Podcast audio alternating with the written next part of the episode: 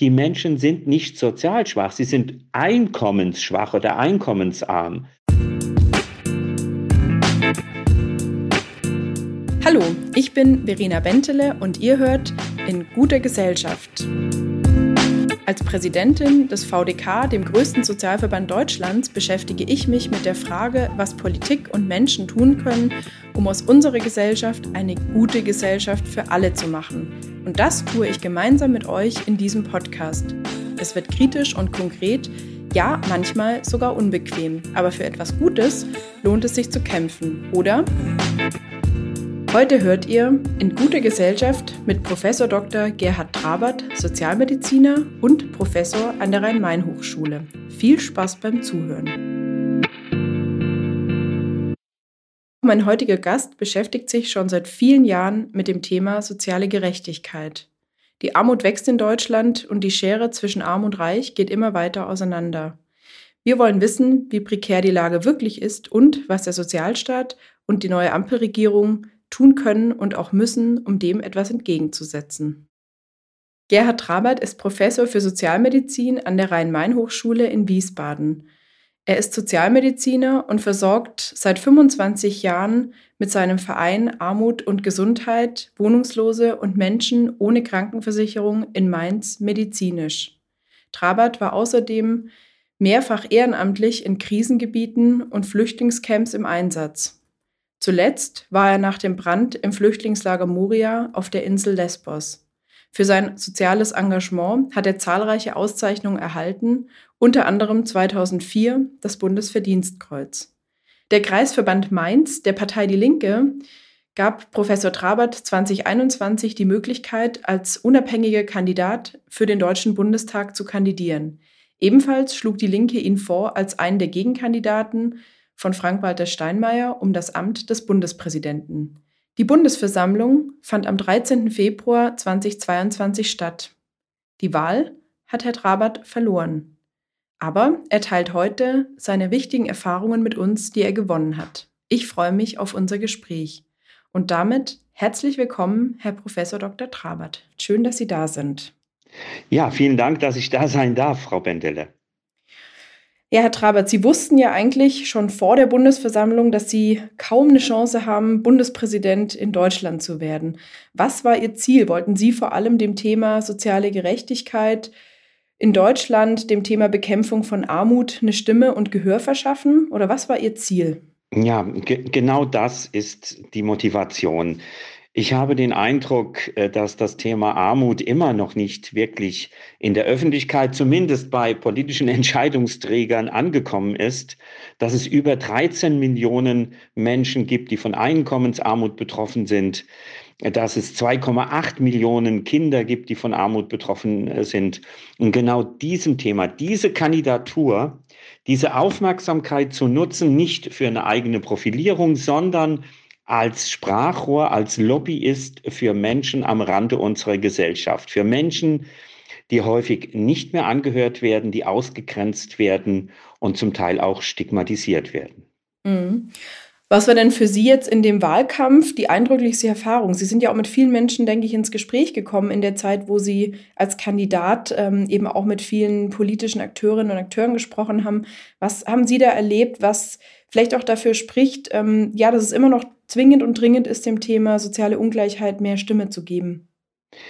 Das sind zwei Erfahrungen. Ähm, eine positive, dass ich sehr viel Rückmeldungen bekommen habe von Bürgerinnen und Bürgern, äh, die mir gesagt haben, wunderbar, das ist genau wichtig, dass sich jemand mal so für dieses Thema, auch Betroffene, für uns einsetzt weil dieses Thema soziale Ungerechtigkeit, Verteilungsungerechtigkeit, Armut, auch die Beziehung von Armut zu Krankheit und Krankheit zu Armut kommt viel zu kurz.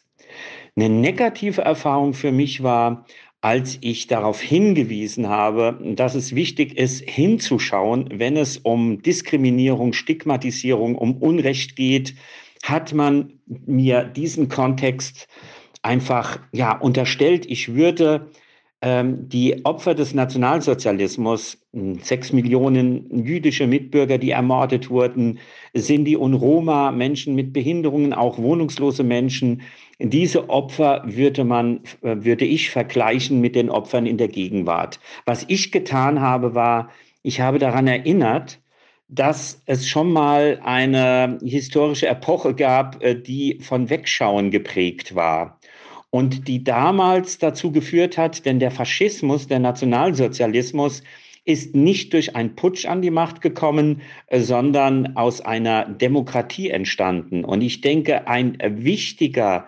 Mechanismus war das Wegschauen, als es um Unrecht, um Stigmatisierung, um Ausgrenzung von Menschen ging.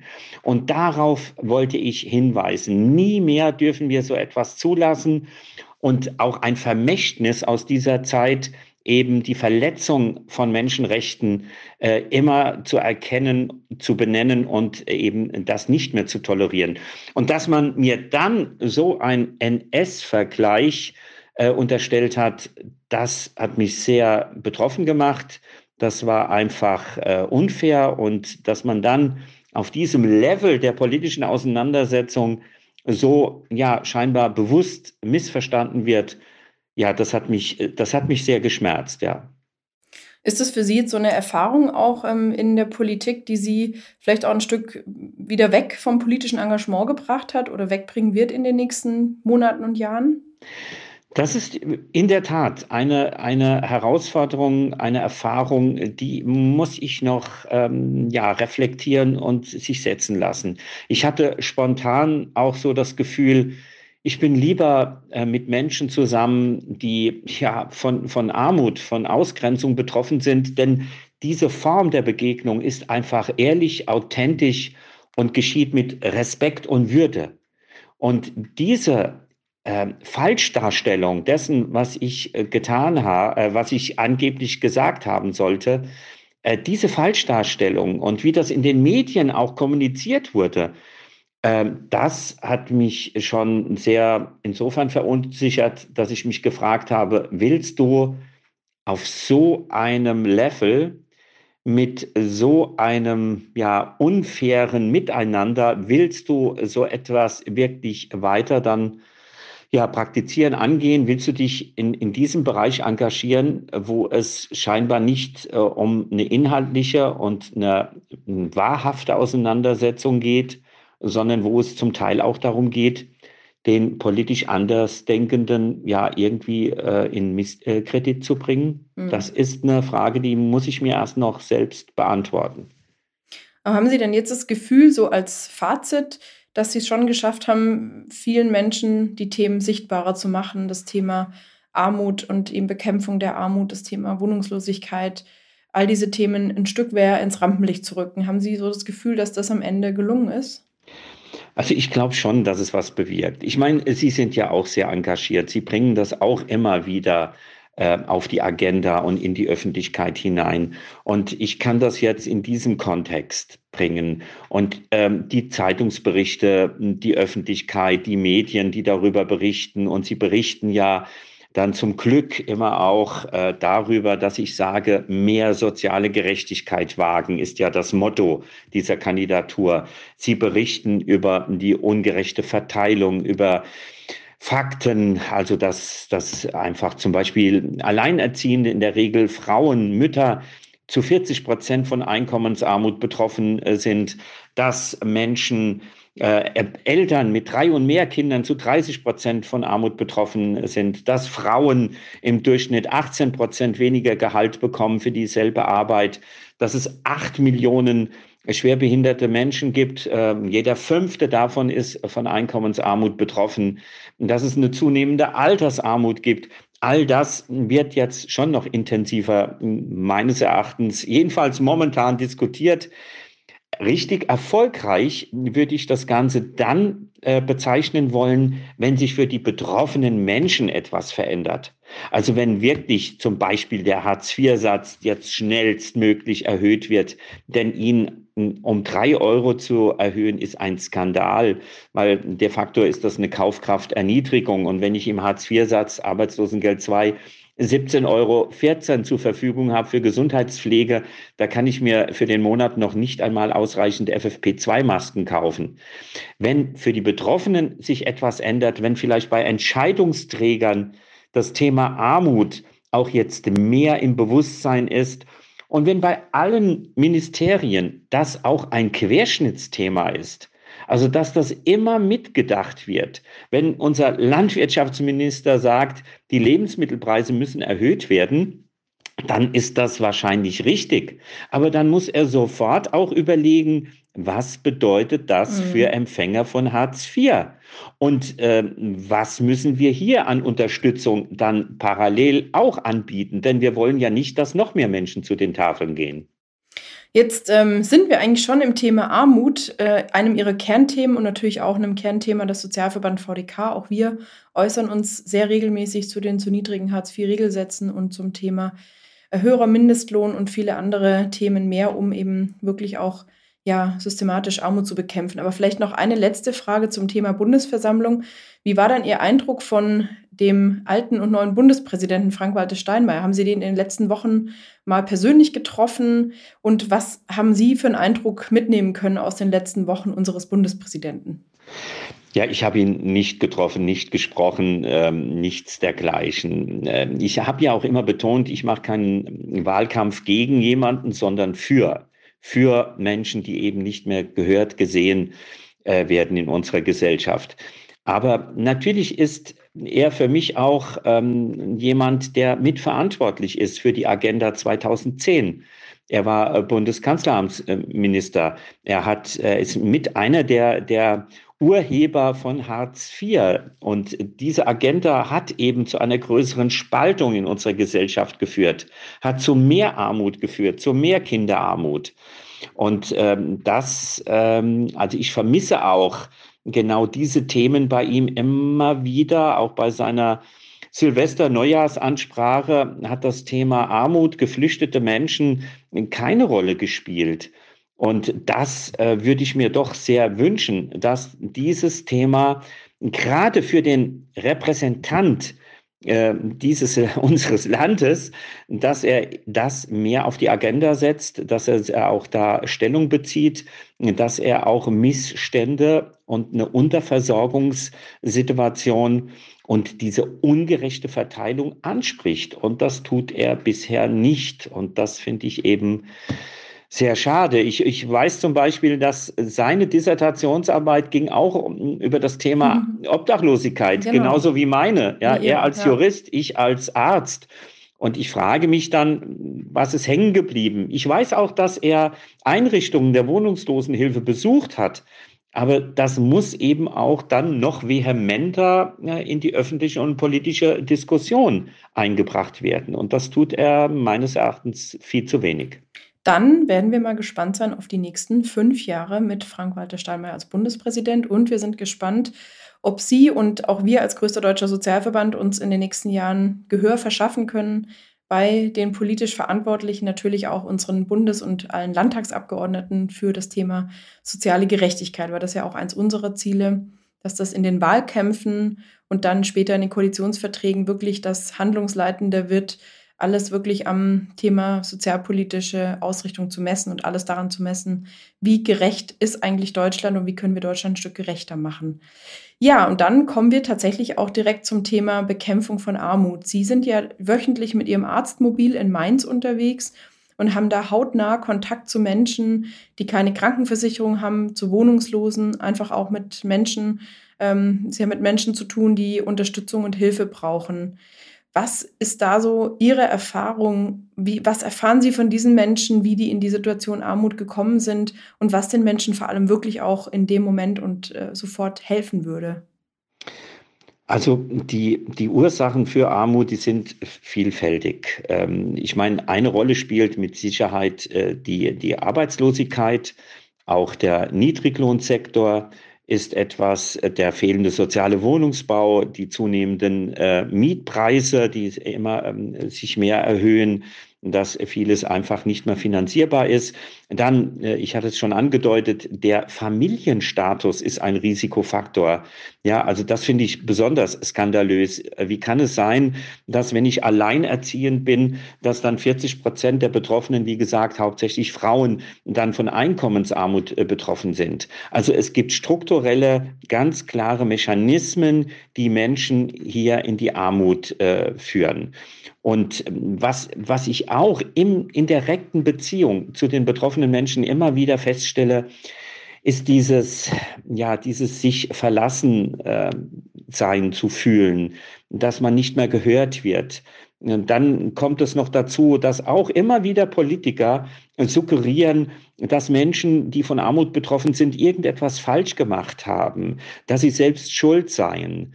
Ja, ähm, wenn ich da an Frau von der Leyen denke, die als unsere Arbeits- und Sozialministerin äh, mal gesagt hat, als man sie angesprochen hat, warum sie das Bildungspaket nicht im Hartz-IV-Satz auszahlen würde, das würde von den Eltern vertrunken oder in Pauschalreisen investiert. Das ist natürlich eine Diskriminierung von Menschen. Ein Kollege von mir hat das mal untersucht und konnte nachweisen, dass betroffene Eltern an ihr eigenes Budget gehen und das nutzen für ihre Kinder und nicht umgekehrt. Oder auch der Begriff sozial schwach die Menschen sind nicht sozial schwach, sie sind einkommensschwach oder einkommensarm. Mhm. Sozial schwach ist der Unternehmer, der unter Umgehung der Mindestlöhne in Bangladesch seine Produkte äh, produzieren lässt. Das ist sozial schwach. Also da findet immer wieder eine Schuldzuweisung statt und das macht etwas mit den Menschen. Äh, sie, sie resignieren. Wir wissen auch, dass die Depressionsrate höher ist. Arbeits-, langzeitarbeitslose Menschen haben eine 20-fach höhere Selbstmordrate als Erwerbstätige. Also es ist wichtig, was diese Kommunikation angeht, mit Respekt zu kommunizieren und nicht immer weiter diese Form der Diskriminierung zu betreiben. Das mhm. nächste, was entscheidend ist, wir müssen jetzt helfen. Wir müssen jetzt niedrigschwellig die Menschen unterstützen. Aber auch das, was wir machen, ja, mit meinem Arztmobil auf der Straße unterwegs zu sein, Wohnungslose zu versorgen, mit unserer Poliklinik ohne Grenzen. Wir erreichen viele Menschen und können ihnen konkret helfen. Aber wir wollen Wie viel eben. erreichen Sie denn so pro Woche? Mal ganz kurze Zwischenfrage. Wie viele Menschen unterstützen Sie pro Woche? Ja, also ja, in, in, in unserem Arztmobil und in der Ambulanz sind wir bestimmt bei, bei so 100 Menschen, eventuell auch noch mehr. Mhm. Aber was mir in dem Zusammenhang wichtig ist, wir wollen nicht die Tafeln der Gesundheitsversorgung sein. Ja, sondern das ist eine Verantwortung des Sozialstaates, es zu ermöglichen, dass jeder im System behandelt wird und aufgefangen wird. Das ist mir immer wieder wichtig, das auch zu betonen. Ja, und dass auch diese Angebote ja etwas ja Ausgrenzendes haben. Das muss uns bewusst sein. Aber ich sage immer, ich kann nicht warten, bis die Politik äh, reagiert, dann sind 50 Prozent meiner Patientinnen und Patienten tot. Ja, also da muss gehandelt werden. Mhm. Und dann muss natürlich ganz klar auf einer strukturellen Ebene gehandelt werden. Der Hartz-IV-Satz, es gibt viele Untersuchungen, die eindeutig belegen, der muss mindestens bei 650 Euro äh, liegen. Das fordern alle Wohlfahrtsverbände, die Nationale Armutskonferenz und Ihr Verband ist ja auch da immer wieder ganz aktiv und an vorderster Front. Dann brauchen wir natürlich einen höheren Mindestlohn. 12 Euro sind gut, geht in die richtige Richtung. Aber nach einer Anfrage, äh, was denn der Mindestlohn sein müsste, um Armut zu verhindern, hat die Bundesregierung 2019 geantwortet 12,63 Euro. Also auch der 12 Euro ist zu wenig. Der Niedriglohnsektor, der muss natürlich auch kritisch hinterfragt werden. Das kann so nicht weitergehen, dass Menschen, obwohl sie arbeiten, von Armut betroffen sind, ja, dass das nicht reicht. Und dann noch ein ganz wichtiges Thema für mich immer wieder das Thema Frauen. Und zwar Gender Pay Gap. Ich habe es schon angedeutet, dass Frauen für dieselbe Arbeit zu wenig Geld bekommen und besonders eben Care-Arbeit, dass Frauen in der Kindererziehung, in der Versorgung von Angehörigen unendlich viel leisten, aber sich das nicht in Rentenansprüchen generiert. Das darf nicht sein. Ja, wir wissen, dass Frauen im Schnitt 46 Prozent weniger Rente bekommen als Männer. Ja, also, und, und noch eine Zahl, Ähm, das Robert Koch Institut ist immer wieder in aller Munde. Seit Jahrzehnten werden die Daten zur Lebenserwartung immer wieder veröffentlicht und äh, das Robert Koch Institut äh, weist immer wieder darauf hin, wenn man das reichste mit dem ärmsten Viertel vergleicht, sterben arme Frauen 4,4 und arme Männer 8,6 Jahre früher. Von Einkommensarmut betroffene Männer, da erreichen 30 Prozent nicht das 65. Lebensjahr. Das sind Skandale. Also neben einer Reformierung im Sozialnetz muss es auch eine im Gesundheitssystem geben. Das ist auch nicht zu akzeptieren, die Eigenbeteiligungen. Auch dass zum Beispiel Brillen ab dem 18. Lebensjahr nicht mehr finanziert werden, Hörgeräte, äh, Batterien, dass es immer mehr individuelle Gesundheitsleistungen gibt. Äh, da ist wirklich etwas in absoluter Schieflage. Ja, das ist äh, ein spannendes Thema, das uns natürlich auch umtreibt. Wir hatten letztes Jahr als Sozialverband VDK eine Studie beim Deutschen Institut für Wirtschaftsforschung DIW in Auftrag gegeben, wo auch eine ähm, nochmal ja, beeindruckende, negativ beeindruckende Zahl rauskam. Arme Rentner leben ganze fünf Jahre kürzer als wohlhabendere Rentnerinnen und Rentner. Und das ist tatsächlich ähm, auch für uns nochmal eine ganz spannende Frage, die wir mit dieser Studie danach auch gestellt haben. Wie kann sich das dann auch abbilden in einem Rentensystem, das gerecht ist? Und da ist es dann sicherlich nicht damit getan, allen zu sagen, ihr müsst jetzt länger arbeiten und damit ähm, kann unser Rentensystem am Ende gerettet werden. Was wären denn für Sie wirklich die allerwichtigsten politischen Veränderungen und Stellschrauben, die wir in Deutschland bewegen müssten, damit sich da wirklich was ändert und ähm, ja, die Schere zwischen Arm und Reich nicht noch weiter auseinandergeht? Also gerade nochmal zu dem Thema Rente. Äh, wir wissen, dass die Altersarmut stärker zunimmt als die Armut. Und die Armut nimmt ja schon zu. Da sind wir bei 16,1 Prozent. Aber die Altersarmut nimmt noch stärker zu. Das bedeutet natürlich, dass hier und besonders die Altersarmut bei Frauen. Und das bedeutet natürlich, hier muss es ähm, ganz andere Modelle geben. Ähm, ich hatte es schon angedeutet, äh, die Care-Arbeit von Frauen muss honoriert werden. Der Mindestlohn muss natürlich erhöht werden, dass wenn ich 45 Jahre gearbeitet habe, dass ich eine Rente bekomme, von der ich auch leben kann. Ja, also äh, das, das muss verändert werden. Auch äh, Pension, viele Beamte, auch ich, ich bekomme eine Pension und bin total privilegiert. Ja, auch das System muss modifiziert werden. Nicht mehr diese Unterscheidung Rente und Pension. Da muss etwas geschehen. Und wir brauchen auch eine Umverteilung. Das bedeutet, es, wir brauchen eine Vermögenssteuer, eine höhere Einkommenssteuer, eine gerechte Erbschaftssteuer. Und das hat nichts mit einer Neiddiskussion zu tun, sondern da, das hat was mit sozialer Verantwortung zu tun. Unter Pandemiezeiten ähm, ist, ist die Schere weiter auseinandergegangen. Reiche sind reicher und Arme sind ärmer geworden. Ich habe häufig das Gefühl, dass in unserer Gesellschaft äh, Reichtum stabilisiert und vermehrt wird, aber nicht Armut bekämpft wird. Also da müssen wir hinschauen. Wir brauchen in meinen Augen eine Bürgerversicherung. Wir brauchen nicht das duale System zwischen gesetzlich und privater Krankenkassen. Ah, da kommen wir nachher auch noch zu. Das da kommen wir auch noch zu. Gut. da kommen wir gleich nochmal ausführlicher zu, weil das ist ja auch ein Thema, das uns umtreibt und wo wir ja. eine unserer Enttäuschungen hatten, dass im Ampelkoalitionsvertrag keine kein Einstieg in die Bürgerversicherung im Bereich der Gesundheitsversicherung, aber auch Rentenversicherung und so weiter zu finden war. Kommen wir gleich noch zu. Noch äh, eine Frage, das hatten Sie gerade vorhin auch schon angeschnitten. Sie sagen ja auch, dass sozial benachteiligte Menschen oft sehr resignieren und sich von der Politik einfach auch nicht ernst genommen fühlen. Wie kann man die Menschen besser beteiligen und wie kann man ihnen mehr Stimme verschaffen? Haben Sie dazu gute Ideen? Weil ich frage mich ja wirklich immer, natürlich neben der Interessensvertretungen, als die ich Sie sehen würde, aber auch uns natürlich als Sozialverband, wie kann man den Menschen selber noch mehr Stimme geben?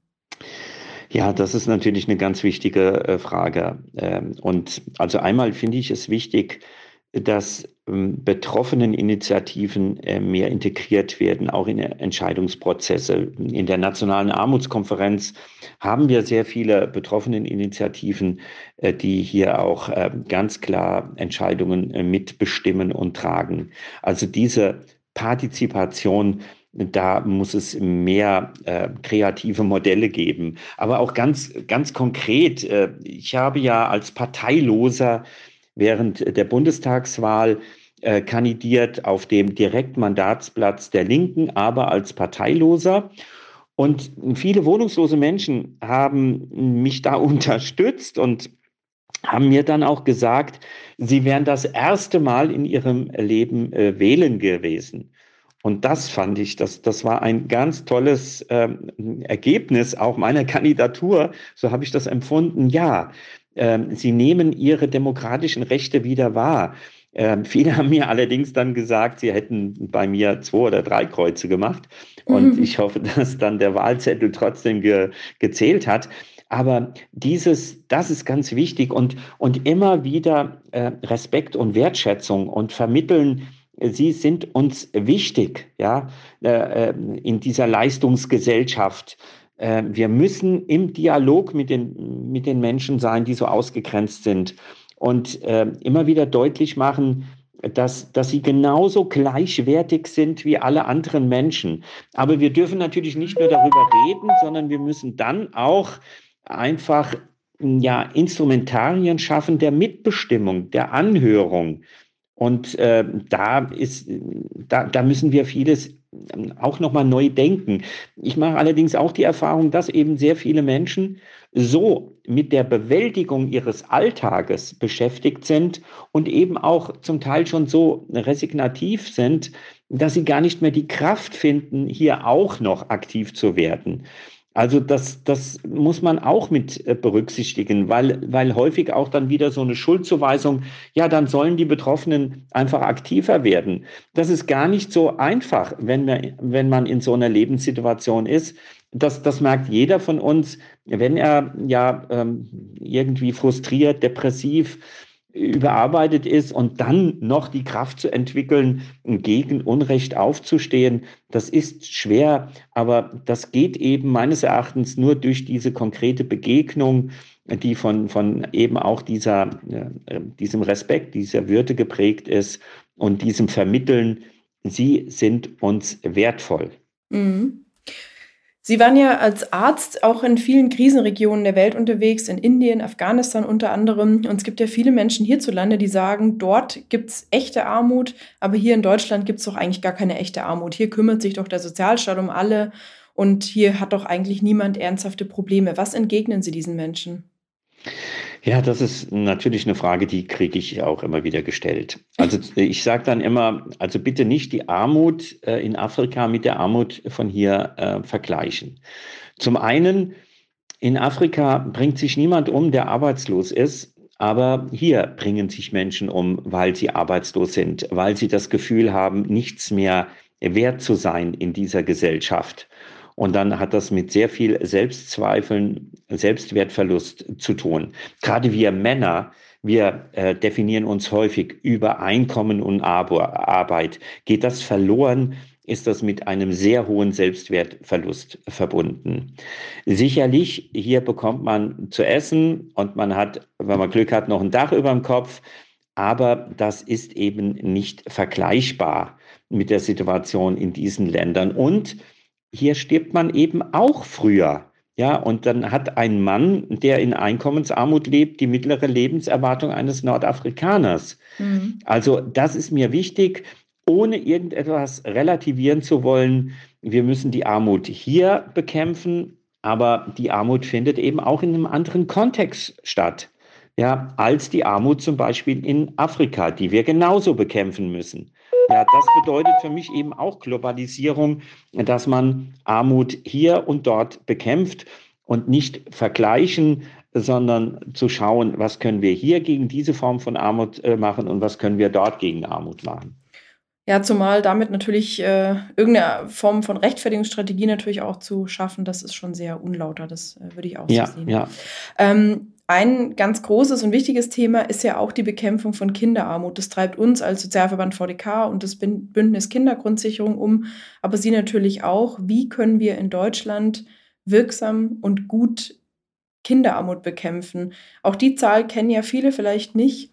In Deutschland sind circa fünf Millionen Kinder von Armut bedroht oder betroffen. Das sind schon richtig viele. Und genau wie wir fordern Sie ja auch eine Kindergrundsicherung. Was wäre für Sie eine wirklich gute Umsetzung der Kindergrundsicherung in Deutschland, die jetzt ja auch im Koalitionsvertrag als eins der Ziele steht. Wie sollte die aussehen, Ihrer Meinung nach? Ja, also die, die Kindergrundsicherung, ähm, die finanzielle Unterstützung ist das eine. Ja, ähm, die genauen Zahlen kenne ich jetzt auch nicht. Das ist ein richtiger Weg, eine Kindergrundsicherung äh, umzusetzen. Aber äh, ich sage immer, Kinderarmut kann ich nur bekämpfen, indem ich Elternarmut bekämpfe. Also das, das muss natürlich ähm, einhergehen, dass ich auch die Situation der Eltern verbessere. Und vor allen Dingen in dem Kontext spielt natürlich die Bildungsungerechtigkeit immer eine ganz zentrale Rolle. Die OECD beklagt schon seit Jahren, Jahrzehnten, dass in keinem anderen europäischen Land die Bildungskarriere so sehr von dem Sozialstatus der Eltern abhängig ist wie in Deutschland.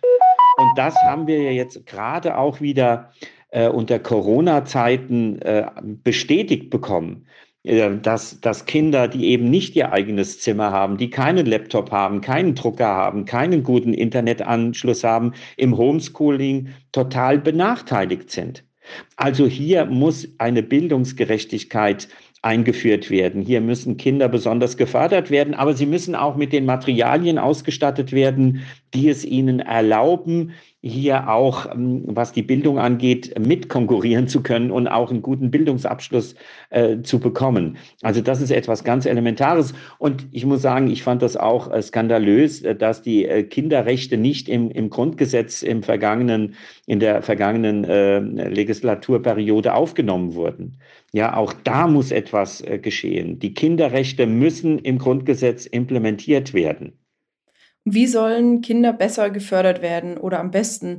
Reicht da Geld tatsächlich aus? Also Geldbeträge zum Beispiel in der Kindergrundsicherung, dass da der äh, Anteil für die Bildungsförderung hoch genug ist, der damit einberechnet wird?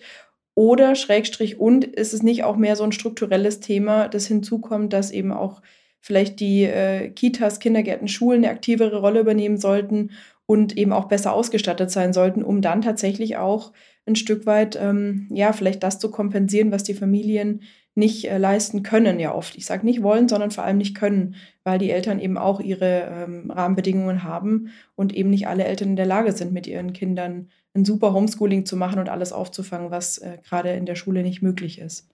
Da gebe ich Ihnen absolut recht, ja. Also es wird auch da, in, in der Sprache heißt es dann immer bildungsferne Familien.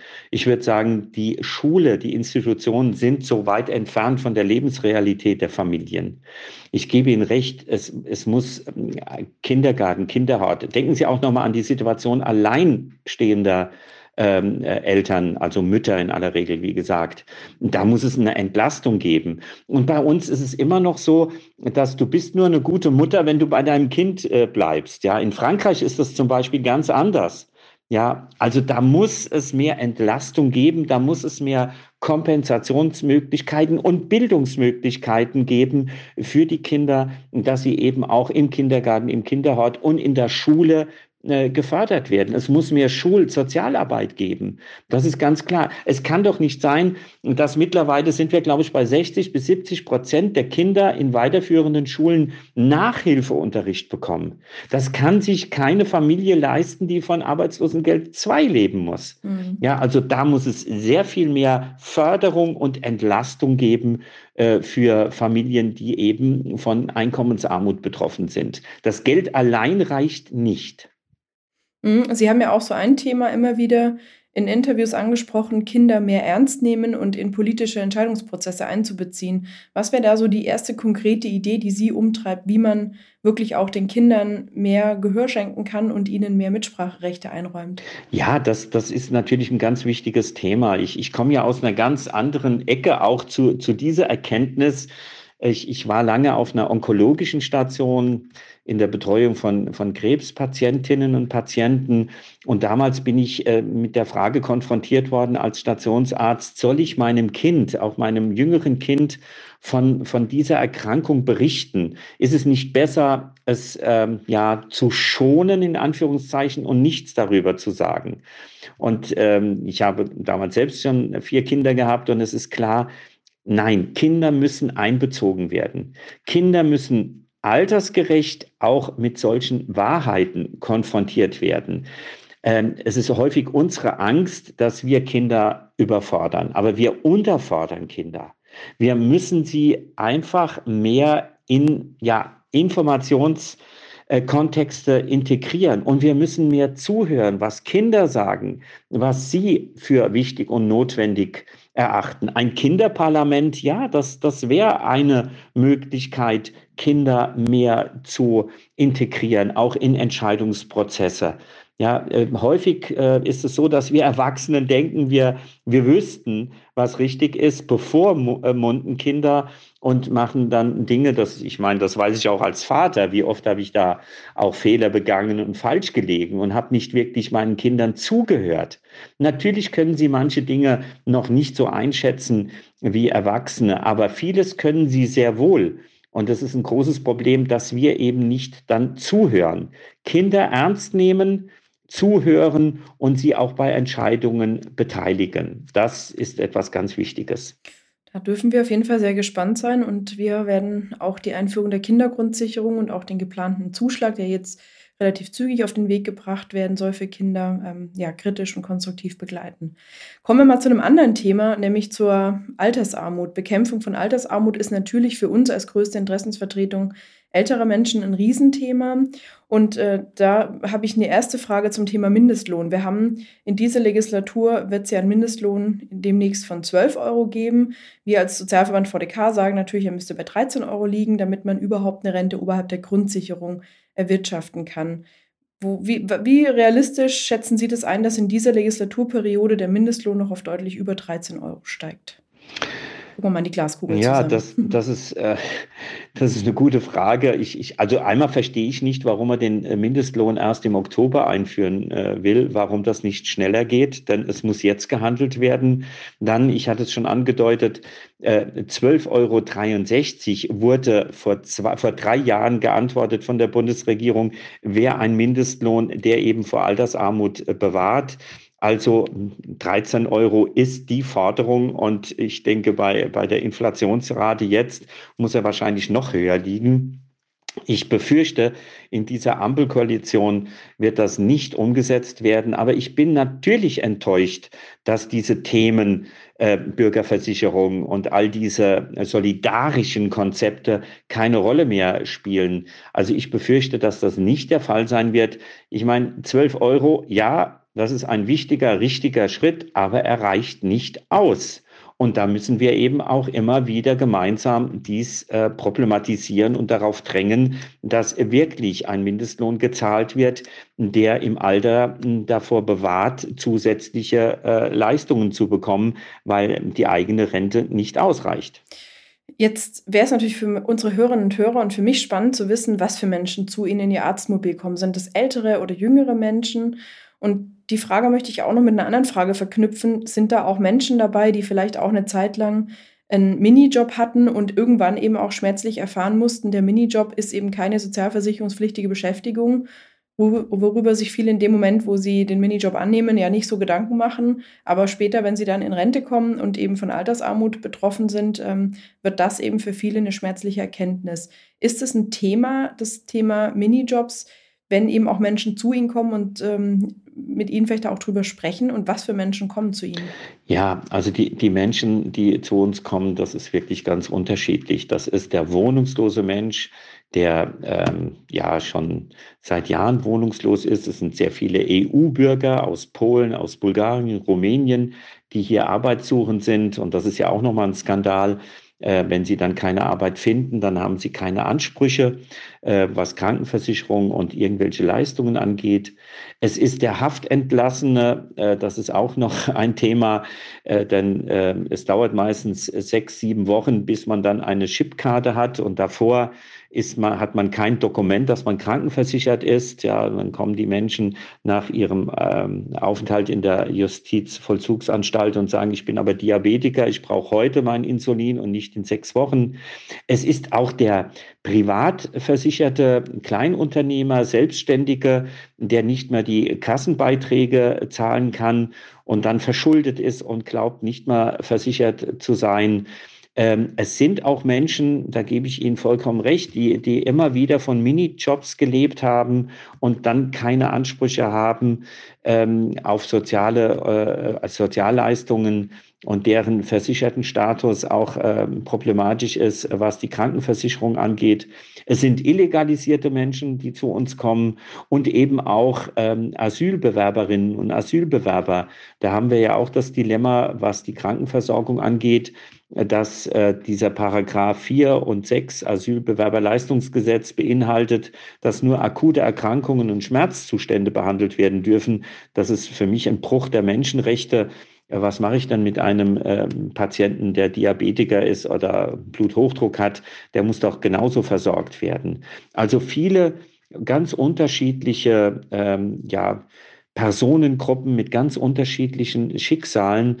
Aber eins wird immer wieder deutlich, auch für uns, wie schnell es passieren kann, dass jemand in diese soziale Abwärtsspirale gerät, ähm, dann eben nicht mehr genügend Geld zur Verfügung hat, die Wohnung verliert, ähm, auf der Straße landet oder eben auch in ganz prekären Verhältnissen leben muss. Auch zum Teil Situationen, wo man irgendwelche Dinge nicht so schnell nachweisen kann und dann werden die Sozialleistungen gekürzt. Und das bedeutet eine äh, absolute äh, Notsituation, was, was, was das Leben, die Lebensgestaltung angeht. Also da stimmt vieles nicht in unserem Sozial- und Gesundheitssystem. Mhm. Jetzt haben Sie es gerade schon angesprochen, das Thema äh, Privatversicherte, gerade Selbstständige, Kleinunternehmer, Solo-Selbstständige, die ihre Krankenversicherungsbeiträge eben nicht mehr bezahlen können. Wie stehen Sie zu dem Mehrklassensystem? Man spricht ja gerne mal vom Zweiklassensystem. Ich würde das ja immer erweitern auf ein Dreiklassensystem, eben gerade auch von denen, die einst privat versichert waren und das aber nicht mehr bezahlen können.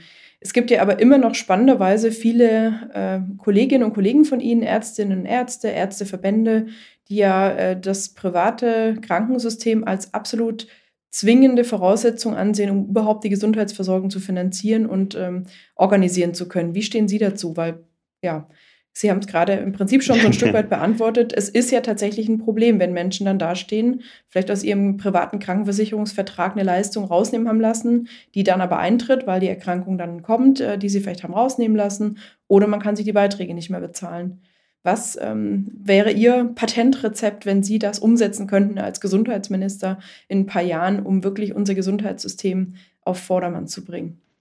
Also ich würde natürlich ähm, versuchen, eine Bürgerversicherung einzuführen. Äh, ich gebe Ihnen vollkommen recht. Wir haben nicht nur ein Zweiklassen, wir haben ein Dreiklassen Gesundheitssystem. Und ich bin da überhaupt nicht der Meinung vieler meiner Kolleginnen und Kollegen, mache mich da auch nicht unbedingt beliebt, aber äh, das muss anders äh, gehen. Virchow hat mal gesagt, Medizin ist eine soziale Wissenschaft und äh, das vermisse ich immer wieder. Ich äh, kenne auch viele sehr engagierte Ärztinnen und Ärzte, aber gerade was die die Honorierung und das äh, private Abrechnen angeht, das finde ich eine absolut fatale Entwicklung, auch was individuelle Gesundheitsleistungen angeht. Ähm, also was Sie angesprochen haben, Privatversicherte, was wir auch erleben, ist, dass äh, private Krankenkassen, auch gesetzliche, auch Jobcenter und Sozialamt häufig nicht mehr rechtskonform beraten oder sie haben nicht die Kompetenz. Denn selbst wenn ich privat versichert bin, kann ich in den Basistarif oder in den Notlagentarif wechseln. Ja, ähm, Basistarif, da muss man in aller Regel einen Betrag von vielleicht 200, 250 Euro nur noch zahlen, behält aber einen versicherten Schutz adäquat dem einer gesetzlichen Krankenkasse. Wenn man noch nicht mal das Geld hat, dann kann man in den Notlagentarif, der ist aber problematisch, weil dort nur akute Erkrankungen, Schmerzzustände behandelt werden, da liegt man bei ungefähr 150 Euro. Also es gibt auch hier, was die Beratung angeht, Möglichkeiten, den Beitrag zu reduzieren. Nur machen wir die Erfahrung, man ist sehr schnell mit Schuldzinsen und Verzugszinsen, aber proaktiv als Dienstleister die Menschen in einer Krisensituation zu beraten, was sie machen können, um eben da Geld zu sparen, weil sie einfach das Geld nicht haben, was die Beiträge angeht, das findet äh, zu wenig statt. Und ich bin auch, äh, wie gesagt, für diese, für diese Bürgerversicherung Und es muss wieder im System möglich sein, dass die wichtigsten Sachen und darunter zum Beispiel auch den, den, äh, die Finanzierung einer Brille, dass das von den Kassen übernommen wird. Ja, und äh, ja, liebe Kolleginnen und Kollegen, dann müssen wir eben dafür kämpfen, dass bei der Honorierung äh, andere Sätze, zum Beispiel auch was narrative Medizin angeht, gezahlt werden, dass wieder das Gespräch mehr gefördert wird.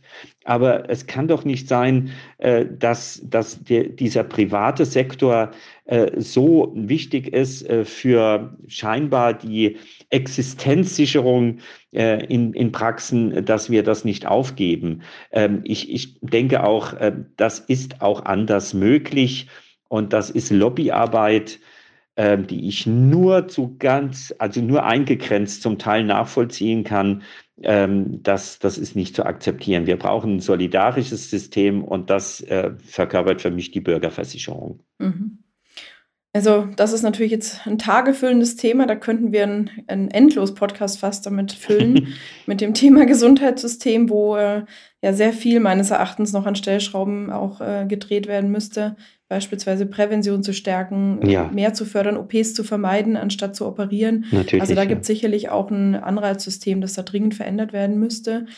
Und es gibt natürlich aber auch ja noch viele Möglichkeiten, die noch nicht ausgeschöpft sind, um wirklich eben auch nicht so sehr die soziale Ungleichheit an Gesundheitszustand der Menschen festzumachen und zu erkennen. Und das bringt mich auch zu einem ganz spannenden Thema, das uns in den letzten Monaten ja umgetrieben hat, in den sozusagen unteren Schichten, unteren Einkommensschichten auch und eben bei den Menschen, die sozial benachteiligt sind, ähm, bricht häufiger Corona aus, eine Covid-19-Infektion ähm, und die Verläufe der Corona-Erkrankungen sind auch schwerer. Haben Sie dafür eine Erklärung? Ja, also zum einen, äh, Sie haben vollkommen recht, das, das hat ja Kollege Dragano schon äh, im Jahr 2020 festgestellt, äh, bei einer Studie der Uni äh, Düsseldorf und der AOK Rheinland, dass Arbeitslosengeld II Bezieher eine 80-prozentig höhere Infektionsrate haben und schwerere Verläufe. Was ist die Begründung oder was sind Ursachen? Ähm, zum einen, ähm, man lebt beengter, man hat nicht die finanziellen Ressourcen, um die Hygieneartikel und äh, Schutzmasken zu kaufen. Man ist mehr auf den öffentlichen Nahverkehr angewiesen. Man hat nicht das eigene Auto. Und man ist natürlich, wenn man von Armut betroffen ist, das ist ein Stressfaktor. Ja, das ist etwas, was ja auch die Immunabwehr der Menschen reduziert. Und wenn ich ständig quasi hm, ja einen Überlebenskampf hier äh, ja umsetzen, realisieren muss, äh, das bedeutet Stress. Und auch noch das, das Thema gerade jetzt wieder, äh, dass, dass die Lebenssituation von Armutbetroffener während der Pandemie doch überhaupt nicht wirklich eine Rolle gespielt hat, obwohl die Wohlfahrtsverbände gefordert haben, 100 äh, Euro pro Monat mehr zu zahlen, was den Hartz-IV-Satz angeht, wurde nur einmalig im Mai vergangenen Jahres 150 Euro gezahlt. Und äh, wenn ich an mein, meine Patientinnen und Patienten auf der Straße denke, ja, da wurden Tafeln geschlossen, äh, Beratungsstellen, da wurden sogar öffentliche Toiletten geschlossen. Wir haben gesagt, das könnt ihr nicht machen, dann können die Leute nicht mehr auf die Toilette gehen und haben auch keinen Zugang mehr zu Wasser, zu sauberem. Also immer wieder äh, erfahren wir einmal, also das ist absolut konträr der Realität. Die Menschen bräuchten mehr Unterstützung, weil mhm. sie häufiger äh, ja, von Infektionen gefährdet sind und einen schwereren Verlauf äh, haben. Und äh, das medizinische und soziale System äh, ist weniger äh, vorhanden für, für die besonders Betroffenen. Also da, äh, das ist einfach ähm, auch wieder etwas, was mich immer auch emotional packt, äh, immer wieder sehen zu müssen, dass die Situation sozial benachteiligter Menschen einfach nicht gesehen wird und dass nicht gehandelt wird und dass dadurch ja, Erkrankungsprävalenzen deutlich höher sind und auch die Sterberate höher ist.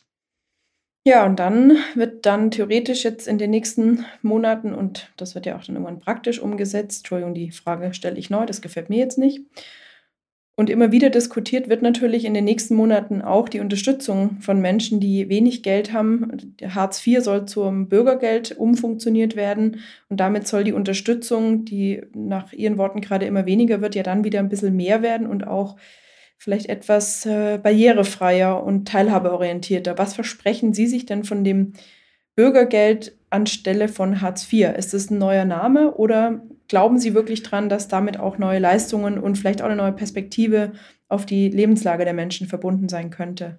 Das ist für mich die Bewährungsprobe dieser Ampelkoalition. Ja, ist es nur ein äh, neues Etikett, dass man von Bürgergeld und nicht mal von Hartz IV, Arbeitslosengeld II spricht? Es muss deutlich erhöht werden. Und auch das Thema Grundsicherung äh, muss wieder auf die Agenda. Denn unter diesen Bedingungen wie jetzt äh, ist für mich eine wirkliche Partizipation am gesellschaftlichen Leben nicht möglich. Im Gegenteil, ähm, man ist noch mehr Gefahren ausgesetzt, weil man sich nicht wirklich gesund ernähren kann, weil man sich nicht äh, schützen kann vor einer Infektion, weil man einfach viel zu wenig Geld zur Verfügung hat. Also der Hartz-IV-Satz muss mindestens auf 650 Euro erhöht werden. Ähm, es müssen aber auch andere Stellschrauben äh, da angegangen werden, äh, was, was den Arbeitsmarkt, Arbeitsmöglichkeiten ähm, äh, angeht. Auch, auch da wird jetzt schon wieder vermittelt, man muss das Fordern weiter beibehalten. Wissen Sie, das ist auch immer so etwas Fördern und Fordern. Immer wird hier auch suggeriert, wir müssen die Menschen erst wieder besonders äh, fordern, dass sie arbeiten. Das ist etwas, was ich absolut anders erfahren habe. Die Menschen wollen arbeiten. Sie wollen kein ja ähm, irgendwie keine Tätigkeit machen, die erstens nicht fair bezahlt wird und zweitens äh, absolut sinnlos ist. Ja, das gibt's ja auch als Be Arbeitsbeschaffungsmaßnahmen. Aber sie sind motiviert, wieder arbeiten zu können und eine Arbeit zu bekommen, die etwas mit Würde und mit Respekt zu tun hat. Also da muss sich was ändern. Und äh, natürlich äh, brauchen wir da auch noch, wir haben es schon gesagt, Mindestlohn, Niedriglohnsektor, äh, da muss sich vieles verändern. Das reicht eben nicht nur am Bürgergeld, das fängt schon, ich habe es auch schon gesagt, mit der Sprache an, aber es geht wesentlich weiter. Es gibt viele andere Bereiche, äh, Mieten. Ja, ich bin für einen Mietendeckel. Ja, äh, da zu hoffen, dass sich da irgendetwas freiwillig tut, das ist doch eine Illusion. Diese äh, Trickle-Down Effekt, dass wenn es den Reichen gut geht, dass das dann durchsickert auch für die nicht so wohlhabenden sorry, das, das stimmt doch irgendwie nicht, ja, dass, dass wir jetzt auch unter Pandemie eine dermaßen gravierende Zunahme haben von, von Reichtum auf der einen Seite, aber eben auch von Armut auf der anderen Seite. Äh, da muss auf ganz verschiedenen Ebenen äh, für eine Verteilungsgerechtigkeit mhm. gesorgt werden. Okay, und Verteilungsgerechtigkeit heißt ja aber auch, dass irgendwoher das Geld ja kommen muss für Sozialleistungen, ja. das Geld für Unterstützungsleistungen, um den Menschen wieder die Möglichkeit zu geben, ihre Potenziale auszuleben, zu zeigen und zu entwickeln. Woher soll das Geld kommen? Was müssen wir auch in Deutschland wirklich anpacken politisch, um äh, die Verteilungsgerechtigkeit zu erhöhen, um wirklich dort nochmal mehr Geld herzukriegen, wo es Geld ist. Es gibt ja viele Menschen, die auch reicher geworden sind in der Pandemie und auch schon davor. Gibt es ja in Deutschland natürlich schon auch einige sehr, sehr wohlhabende Menschen. Was wären Ihrer Meinung nach die wirklich probatesten Mittel, um einen guten, funktionierenden Sozialstaat auch gut zu finanzieren? Ja, das ist für mich schon ganz klar eine, eine Umverteilung von oben nach unten. Das bedeutet eine Vermögenssteuer, eine höhere Einkommenssteuer, eine gerechte Erbschaftssteuer. Das ist das eine. Und das hat nichts mit einer Neiddiskussion zu tun. Das hat etwas mit Verhältnismäßigkeit und sozialer Verantwortung äh, zu tun. Warum das zum Beispiel war das ja auch zum Teil ein Thema vor der äh, Wahl äh, bei Grünen, bei SPD, dass das jetzt alles keine Rolle mehr spielt. Gut, dass man das mit der FDP wahrscheinlich nicht umsetzen kann, ähm, das ist irgendwie nachvollziehbar, aber dann muss man eben auch in den Koalitionsverhandlungen äh, auch mal eine rote Linie zielen, ziehen. Ja, das, ich denke, die Mehrzahl in der Bevölkerung ist für diese Form der Umverteilung. Und das bedeutet ja nicht, dass ein Reicher dann irgendwann am, am äh, Hungertuch nagen muss, sondern das ist doch in vielen Bereichen absolut nicht mehr nachvollziehbar. Das ist das eine.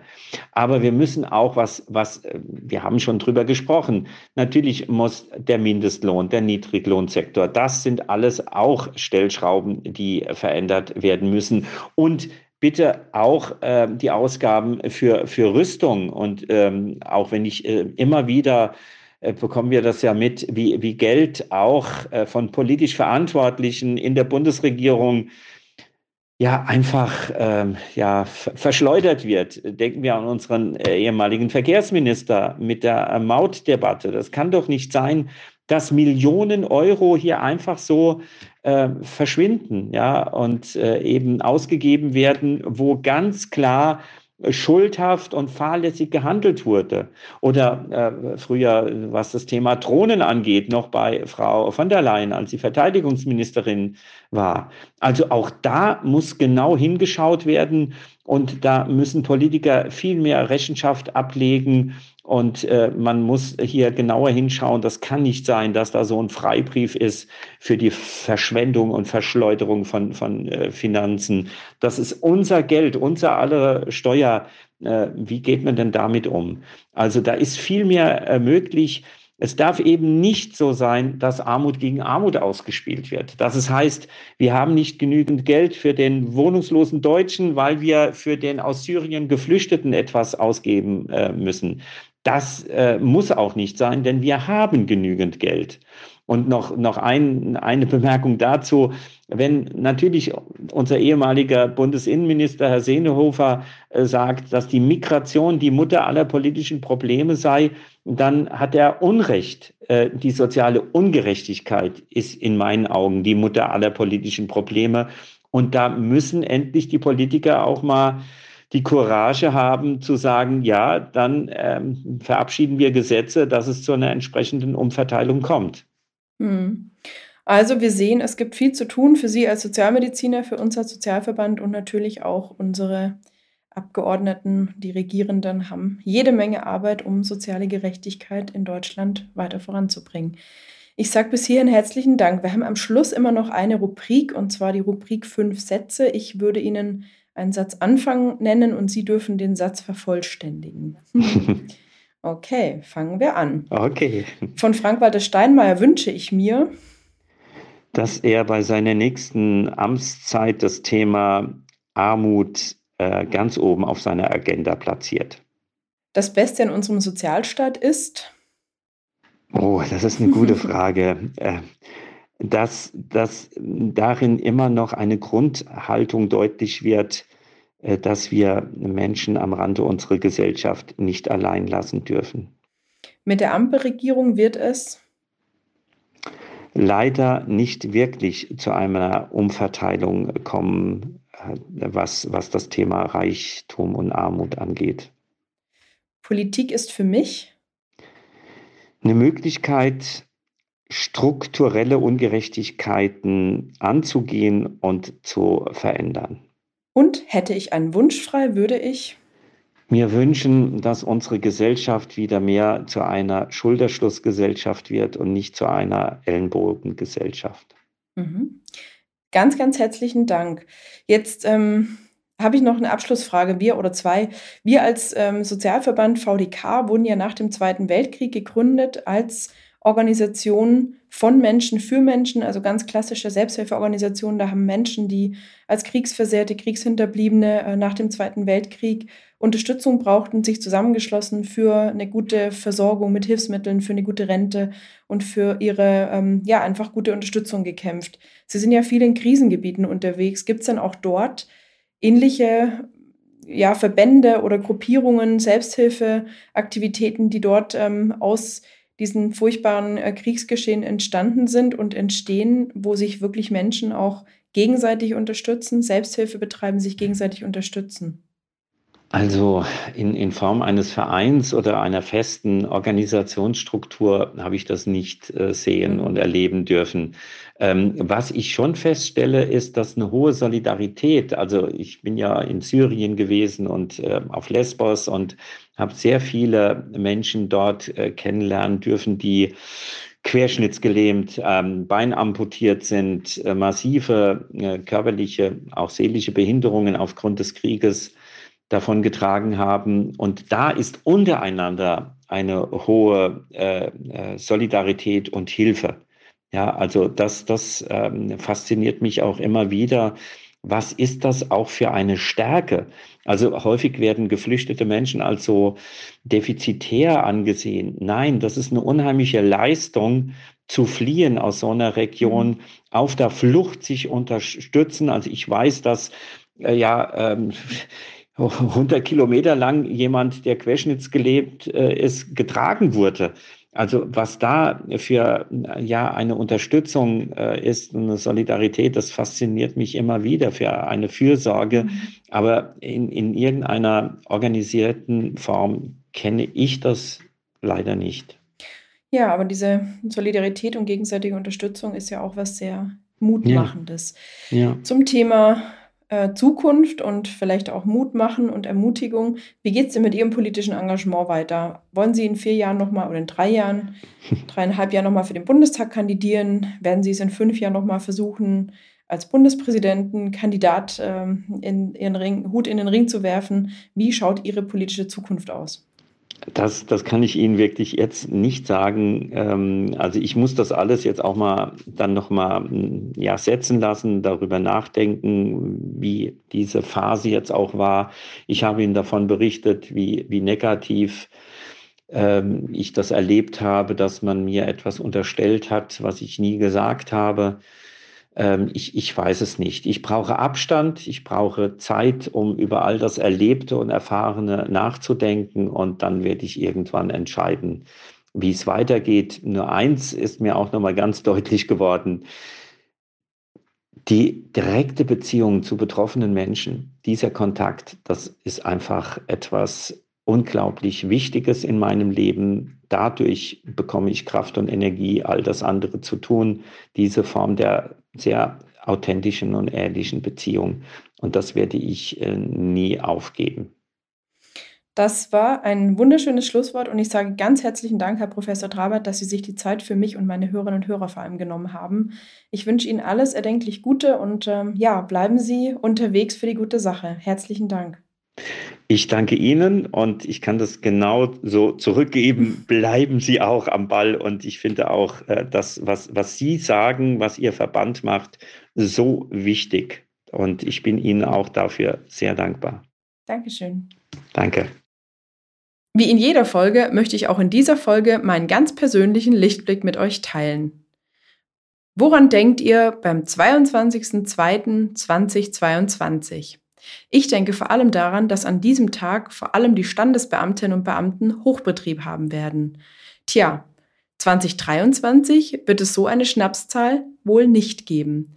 Und deswegen müssen wir unser Glück selbst in die Hand nehmen und können uns nicht auf die Macht der Schnapszahlen verlassen.